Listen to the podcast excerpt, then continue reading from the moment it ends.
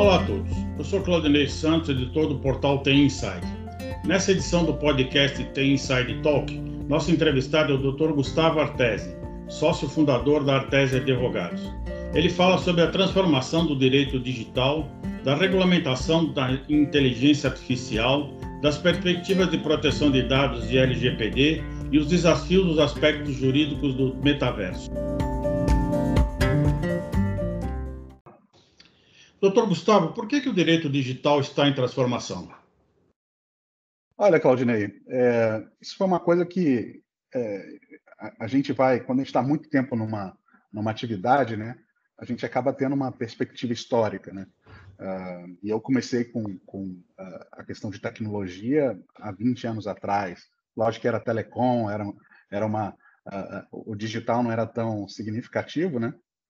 mas é, o que a gente observa, o porquê eu acho que isso está acontecendo, é que houve várias coisas aconteceram nesses últimos uh, dois, três anos. Né? Primeiro, teve, uh, de fato, uh, do ponto de vista regulatório, o ingresso, da, da, da, o advento né, da LGPD, né, e isso já é um marco em si. Né? Você teve o Marco Civil da Internet antes, em 2014, mas é um marco regulatório fundamental e é vamos dizer assim, hoje a grande parte, o grande elemento do direito digital do ponto de vista de obrigação regulatória, mas tem outras coisas acontecendo em paralelo, né, que eh, fizeram com que as empresas, né, e quer dizer, todo mundo que lida no mercado e que está em transformação digital tenha que olhar para o direito digital. Então a gente teve, com a pandemia, surgimento uh, das preocupações com uh, segurança cibernética, isso tem implicações jurídicas uh, fundamentais, né? Os contratos de anos, de alguns anos para cá, não muitos, uh, eles têm tido, uh, no ponto de vista digital, um predomínio, um protagonismo cada vez maior. Né? Então, a questão dos contratos uh, baseados em cloud, geralmente baseados em cloud, e outros contratos de tecnologia baseados em software, ou mesmo negócios com empresas digitais, que envolvem questões digitais, eles aumentaram exponencialmente. E você está tendo agora a regulação uh, do, da inteligência artificial. Né? Isso tá, é um movimento que está acontecendo recente, né? é no mundo todo, é um movimento mundial. O Brasil hoje, o Brasil não vai estar tá atrasado nesse movimento, ele vai estar tá mais ou menos em linha com as outras uh, uh, jurisdições. Né? E o próprio blockchain, Uh, que tem implicações jurídicas uh, também importantes, seja em smart contracts, seja nas questões de criptomoedas né? Uh, e da computação uh, distribuída, vamos colocar uh, dessa forma. Então, esses cinco elementos juntos dessa forma a gente nunca teve, né? e eles são e, e, é isso que está fazendo que, por exemplo, os grandes escritórios de advocacia comecem a investir nessa área de forma fundamental. o MEC ano passado colocou o direito digital como uma matéria obrigatória no currículo das faculdades de direito. Né? Então, realmente, os últimos dois, três anos uh, foram fundamentais. Uh, e, e, assim, eu percebi isso, eu comecei a me dar conta disso quando acabou a loucura uh, da, das adequações da LGPD. Né? E aí você realmente vê que tem um mercado muito maior crescendo e tem esse mercado porque tem as necessidades, tem as obrigações e tem os riscos. Né? Tem, se fizer um mapa de risco de tudo isso que eu Uh, coloquei é um mapa de risco significativo para as organizações e elas têm que olhar para isso. Como você falou, né, mais de 20 anos você acompanha o desenvolvimento tecnológico. Né? Você acha que a regulação do ambiente tecnológico consegue acompanhar a velocidade em que as novidades tecnológicas ocorrem? Olha, é, de novo, a perspectiva histórica ajuda um pouquinho a te avaliar isso. Eu, eu, esses dias mesmo eu estava pensando numa, numa analogia para isso, né? Uh, e a analogia é o seguinte: antes eu achava uh, que uh, a regulação era um elefante, né? Um paquiderme bem lento, né, bastante pesado, né, e, o, e, o, e, a, e as mudanças tecnológicas um guepardo, né, uh, e que jamais o paquiderme alcançaria o guepardo, né. E eu acho que a, e agora eu acho que assim minha visão sobre isso mudou. Eu estou achando que a regulação está se acelerando bastante, né, uh, mas mais do que se acelerar, ela é constante, né? Ah, ela sempre está vindo e ela está sempre acompanhando, e às vezes ela olha para frente. Então, a analogia que eu faço agora, dizer, em vez de usar a imagem do guepardo e do elefante, eu, eu vou naquela fábula da, da cigarra e da formiga, né? A, a tecnologia é formiga, vai rapidinho, faz, e depois descansa, e a cigarra está lá trabalhando. Uh, quer dizer, ao contrário, não, assim, a cigarra fica cantando, desculpa, eu, tô, é, é, eu, eu, vou reformular, não é a cigarra e a formiga, é a lebre e, o, e a tartaruga, né? Que a lebre, a lebre vai rápido, né? Inserir a tecnologia e tal, e a tartaruga vai sempre, né? E essa é a impressão que eu estou tendo, quer dizer, essa tartaruga, além de uh, ser contínua, não parar, é, é, que é a regulação, e está atenta para o tema agora, né? É, ela olha para frente, né? Então, eu vou dar um exemplo, né? Uh, próprio, a própria Meta fez uma declaração, a declaração financeira da Meta, né? os resultados financeiros da Meta de se não, não, não, me engano, três semanas atrás, ela colocou a questão regulatória como um problema, uh, lógico, um problema no sentido de, de trazer uh, custos operacionais, e já pensando no metaverso, uh, então, e legislação já pensando em metaverso.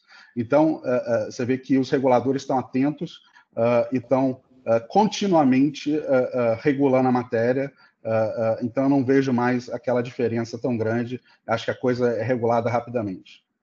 E quais as tendências atuais que você eh, acha que existem em termos de compliance digital?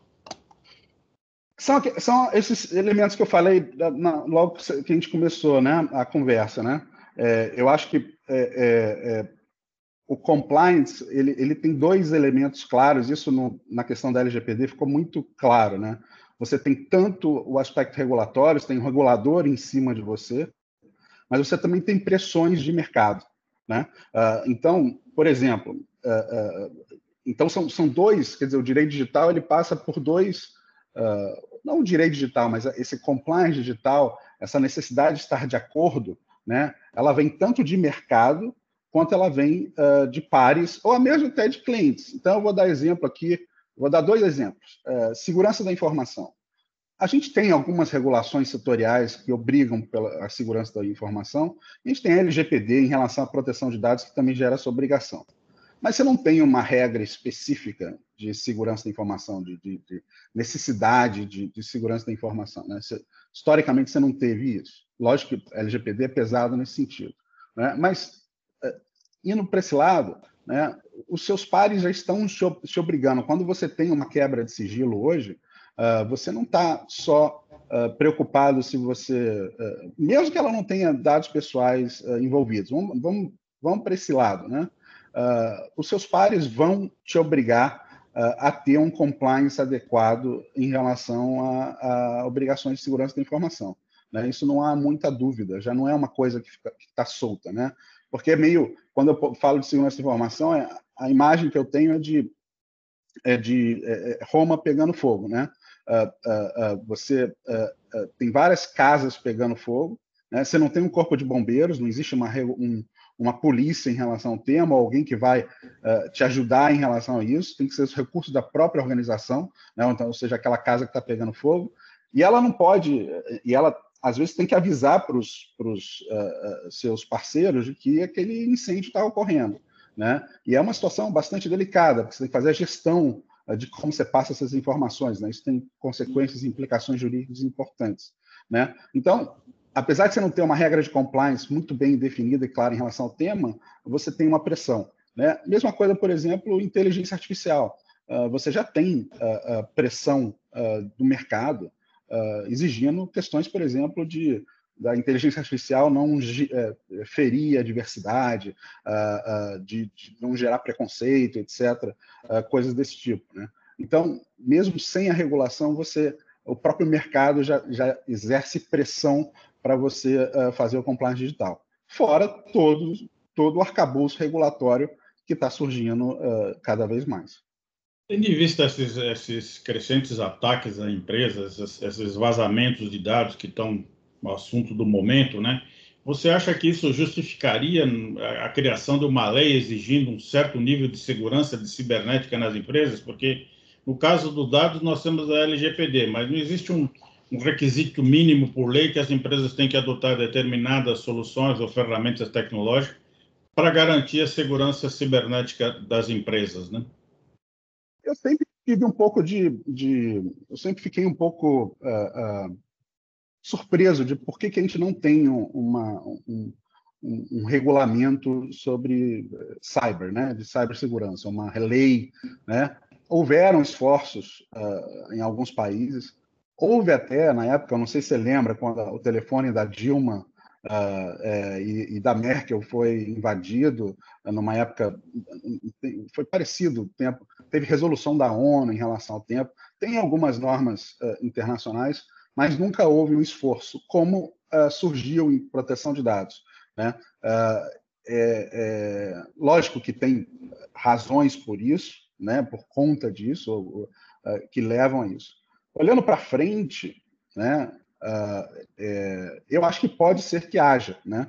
Porque eu não sei se você viu, mas no último, uh, na última uh, rodada lá do Fórum Econômico, né, em Davos, né, que parece que foi não, não chegou a ser presencial, foi foi virtual, houve uma pesquisa e 50%, mais de 50% dos executivos, os CEO, CEOs, reportaram como maior risco sistêmico uh, para os negócios a segurança da informação. Então, acho que pode ser que haja uh, regulamentação nesse sentido.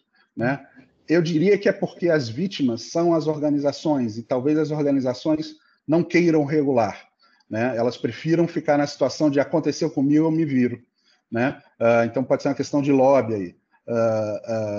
mas é possível que haja alguma coisa nesse sentido, pelo menos algum tipo de task force para você uh, eliminar os incentivos que existem hoje para isso. Então, por exemplo, né, eu perguntei para um parceiro meu que trabalha na área de cyber, uh, né, parceiro técnico, né, qual, qual uh, se você tivesse uma variante de condão, tivesse a pena na mão para estabelecer uma lei, o que, que você faria, né? Uh, ele falou: a primeira coisa eu acabaria com Bitcoin. Né? Então, é, então, assim, é, é, é, são, são medidas que podem ser tomadas, né, por exemplo, de regulação da moeda né, virtual nesse contexto uh, específico. Né? Então, você, mas aí você gera outros, você fere outros interesses. Então, é, é, é complicado nesse sentido, mas uh, uh, eu acho que pode ser que venha alguma coisa. Mas, de todo modo, o que eu já vejo é, é que essa regulação está surgindo pelos próprios pares. Então, tá, tá é, é, não tem o regulamento, não tem a lei, lógico que tem a de proteção de dados, que já abarca muitos dos casos, a maioria deles, né? Porque praticamente quase toda invasão que existe, ela, ela, ela envolve dados pessoais, então acaba que você está fazendo todo mundo aumentar o nível de maturidade. O Brasil está aumentando o nível de maturidade nesse sentido, uh, mas pode ser que tenha outras medidas uh, uh, nesse sentido sim. É, você falou também uma questão delicada, que é a questão da inteligência artificial, né? O que, que uhum. você espera da legislação é, em relação à inteligência artificial? Como é que as empresas devem se preparar para a entrada em vigor da, da, regulamentação da lei de inteligência artificial? Eu acho que tem, é, tem uh, dois aspectos né, quando a gente fala de inteligência artificial. Né? Primeiro, tem uh, a parte uh, que tem a interseção, faz interseção com proteção de dados. Né? E tem a outra parte, que é a parte de, de data ethics, né? de, de, de, de ética na inteligência artificial, né? Que, que, tem a questão de eliminação de vieses, de uh, permitir o uso, a automatização, você controlar, gerir de alguma forma se há uma interferência humana ou não, uh, e outras uh, questões éticas associadas ao uso da inteligência artificial. Né? A, a criação de, de, boards, né, de comitês internos nas empresas para discutir, discutir, essas questões uh, éticas. então, essa é a segunda parte. Né? na primeira parte, a gente já tem a legislação. Né? O que a gente não tem, é, eu diria que é uma solução muito boa no mundo para essa questão da interseção entre é, proteção de dados e inteligência artificial. Por quê? É, é, eu, eu, costumo brincar que se, se uh, lógico que isso é, é, with a grain of salt, né, quando a gente diz, é, é em termos, a gente, essa minha expressão, mas se essa analogia não, não levar ela a ferro e fogo, né? A gente tem que tomar cuidado quando a gente faz analogias mais firmes assim, mas analogia é assim: é, é, se inteligência artificial é carro, os dados são a gasolina. Né?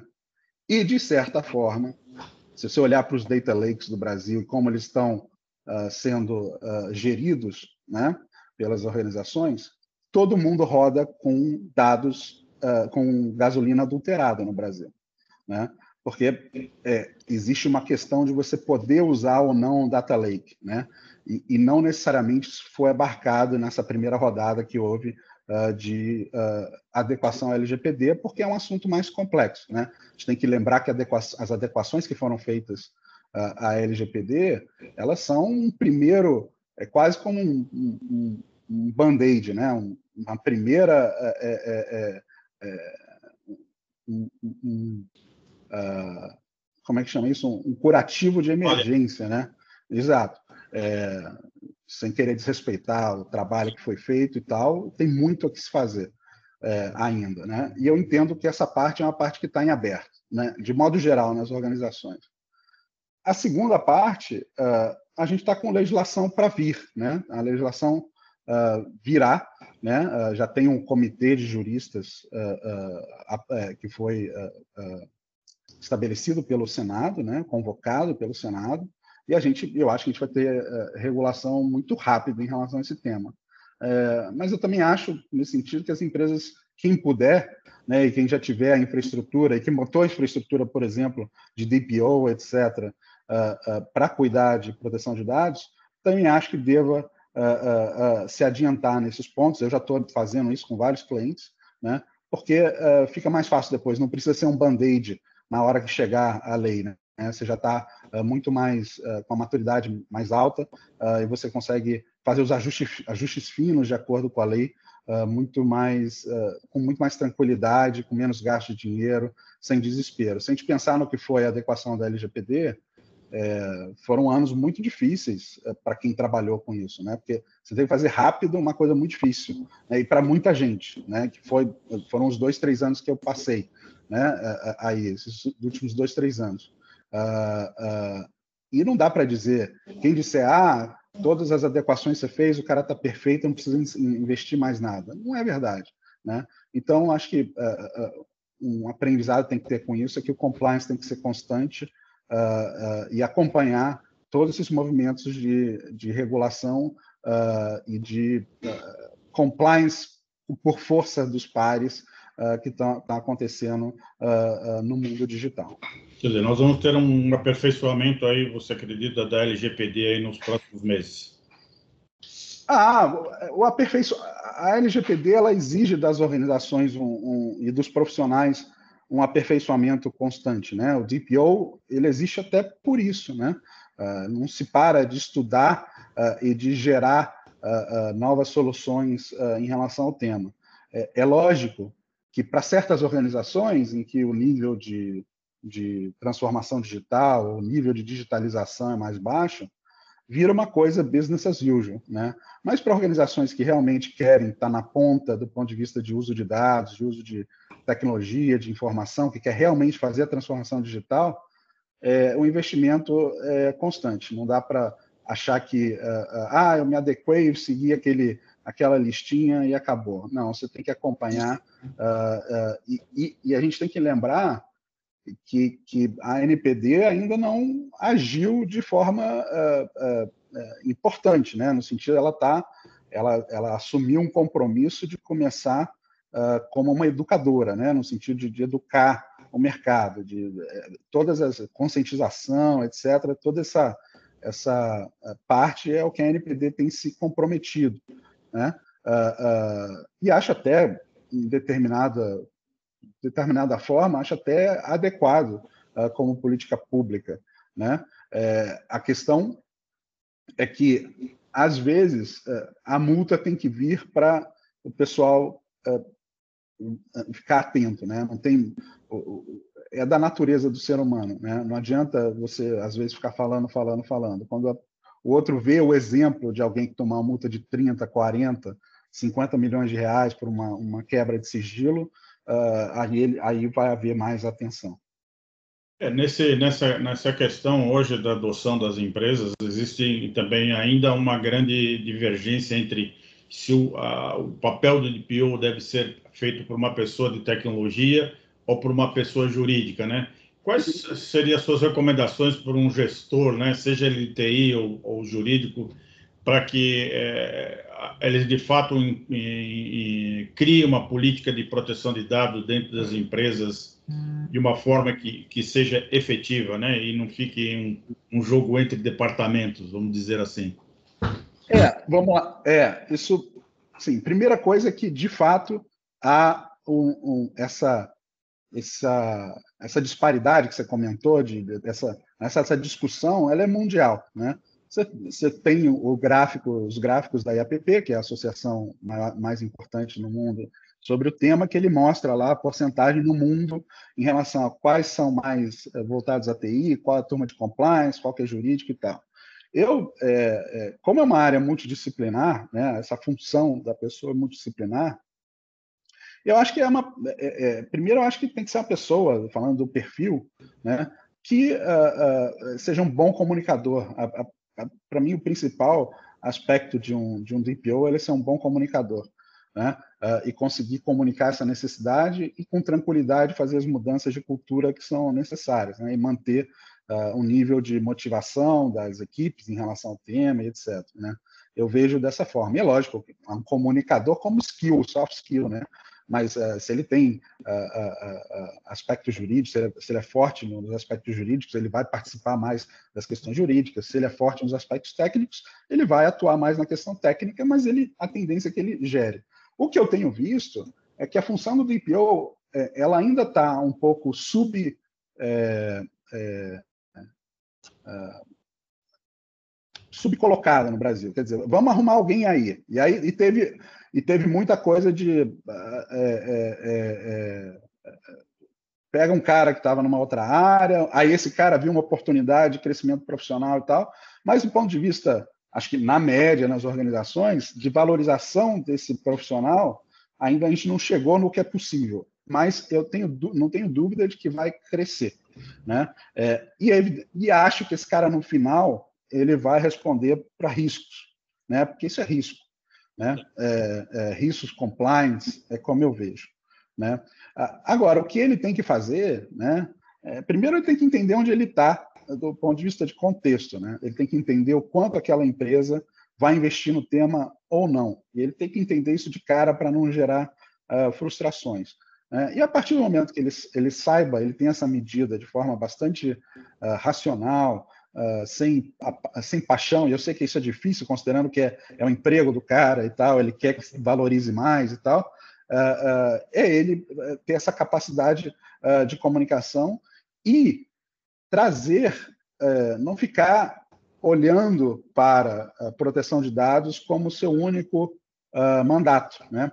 Ele, ele ganhou um mandato legal, que a lei deu por existir um DPO, mas ele tem todos esses outros desafios, na minha opinião, debaixo do chapéu dele, que certamente o diretor jurídico não vai estar olhando e certamente o cara de TI uh, não vai estar olhando. Então, ele pode trazer essas questões, evidentemente, na medida que elas sejam riscos uh, efetivos, uh, ele pode abraçar isso. Né? Eu, por exemplo, tenho clientes grandes, muito grandes, em que o DPO está fazendo ESG também. Né? Então, há é, uma, ele pode ser multitarefa no sentido de ser um compliance officer para o mundo moderno, né, o mundo da tecnologia, a partir da sua experiência com proteção de dados, porque, querendo ou não, é, a gente tem que ser sincero, é uma regulação intrincada, difícil, para fazer bem, entender e fazer acontecer, não é, não é moleza. Então, esse cara tem uh, evidentemente, que, que, sobreviveu a isso, né, ele tem predicados uh, que ele deve usar em outros contextos. Deve ser, ele deve se, uh, ser usado. Essa é a minha sugestão. Para finalizar, Gustavo, você falou da evolução rápida da tecnologia, né? Você recentemente escreveu um artigo sobre o metaverso e o universo jurídico. Uhum. Quais os desafios que o metaverso traz nessa área? Olha, é, o metaverso é, a, primeira, a primeira frase que eu tenho para dizer em relação ao metaverso, que foi, eu, eu, eu escrevi lá no artigo e depois, com muita felicidade, eu vi o Mark Zuckerberg reproduzir de alguém, de alguém que também pensou algo parecido, né? Que o, que o metaverso não é um lugar, o metaverso é um processo, ou é um ponto no tempo.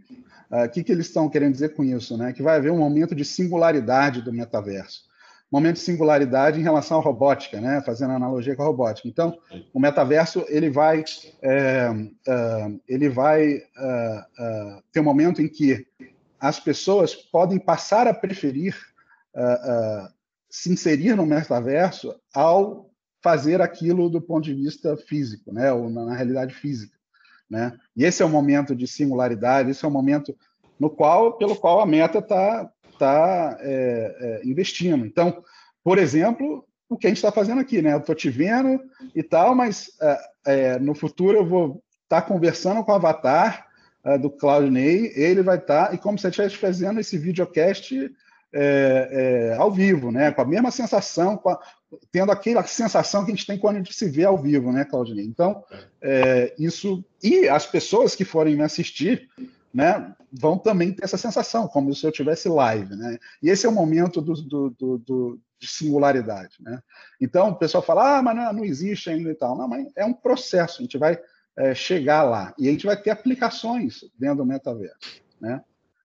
É, isso falando do metaverso, ele existe ou não, se vai acontecer e tal. Essa é a primeira questão. A segunda questão, né, é, são as inúmeras questões jurídicas que você vai ter. Né? É, é evidente que proteção de dados vai ser enorme, porque se você quer reproduzir uh, as sensações que um ser humano tem uh, no mundo real, você tem que saber muito sobre ele. Né? Certamente, a maneira como eu sinto não será a maneira como você sente, Claudinei.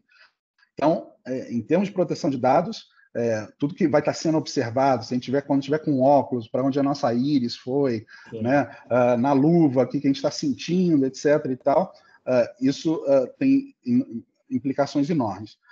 mas tem outras, né, que tem, por exemplo, questões criminais, né, crimes que ocorrerem no metaverso, né, como é que eles vão, você vai poder estabelecer que o, o, a, aquela, aquele sujeito que, que, que por exemplo, uh, uh, xingou alguém, caluniou alguém no metaverso, se aquilo é uma calúnia no mundo real, né?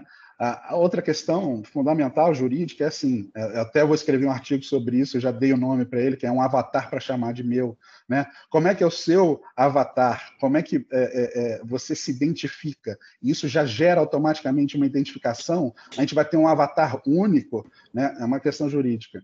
E é, as outras questões, ah, se você pensar, ah, e acho que a principal delas, né, a maior, a maior desafio, se você pensar nos esforços uh, de mediação né, de conteúdo que um Facebook faz, um Google faz, para ver, para fazer o controle de conteúdo inadequado, etc. e tal, no metaverso vai ter que fazer esse esforço em relação a comportamentos adequados ou inadequados, né, e, e monitorar isso tudo. O que eu entendo que é virtualmente impossível. Hoje seria virtualmente impossível. Então, a gente vai ter uma discussão em relação ao metaverso, uh, exatamente quem é a polícia do metaverso. Né? Quer dizer, o que for ocorrer do ponto de vista que tem reflexos jurídicos, for um comportamento inadequado, né, como é que ele vai ser uh, regulado. Outra questão, só para terminar, né, fechando, né, hoje a gente entra em, nos sites de forma individual, né, que a gente, estou entrando no site do Inside, uh, os seus termos de condição estão lá. Né? No metaverso, o que se quer uh, é uma experiência que seja fluida. Né? Você anda da Inside, vai para o Globo, vai para outro lugar, né? Então, e aí como é que vai ser uh, a mudança, né? Quando você mudou uh, de um ambiente para o outro, como é que você sabe qual é o, é o, termo e condição que você está uh, usando, está distrito ali naquele momento? Então, tem todas essas questões, né? Uh, e, e, tem uma outra de consumidor, uh, que é o cara botou óculos uh, e está andando pelo meio de casa, né, no mundo físico, e se machuca, cai da escada. Né? São questões jurídicas que, que, que essa é singela, né? mas a gente vai ter que pensar nessas coisas todas. Né? Então, é um mundo, porque como é um mundo novo, é um mundo de, de, de desafios jurídicos. Né? A gente não vai fugir muito disso. Gustavo, eu gostaria muito de agradecer a sua participação no podcast Inside Talk, né, e, e, você compartilhar seu ponto de vista sobre esses temas que são realmente importantes aí para, para os profissionais do setor. Espero vê-los aí nos próximos é, podcasts da Tem Inside e vamos falar um pouco mais sobre também o metaverso no, nos, nos próximos podcasts. Legal, Claudinei, e é, parabéns pela iniciativa dos podcasts, estão muito bacanas e é um prazer estar aqui. Tá Olá. bom, como sempre. Tá bom? Um abraço. Obrigado, um abraço. Tchau, tchau. Esse foi o episódio de hoje do Tem Inside Talk. Agradeço a audiência e gostaria de convidá-los para seguir Tem Inside nas redes sociais para acompanhar as principais notícias no mundo da tecnologia e ficar por dentro dos próximos episódios e eventos. Até o nosso próximo encontro.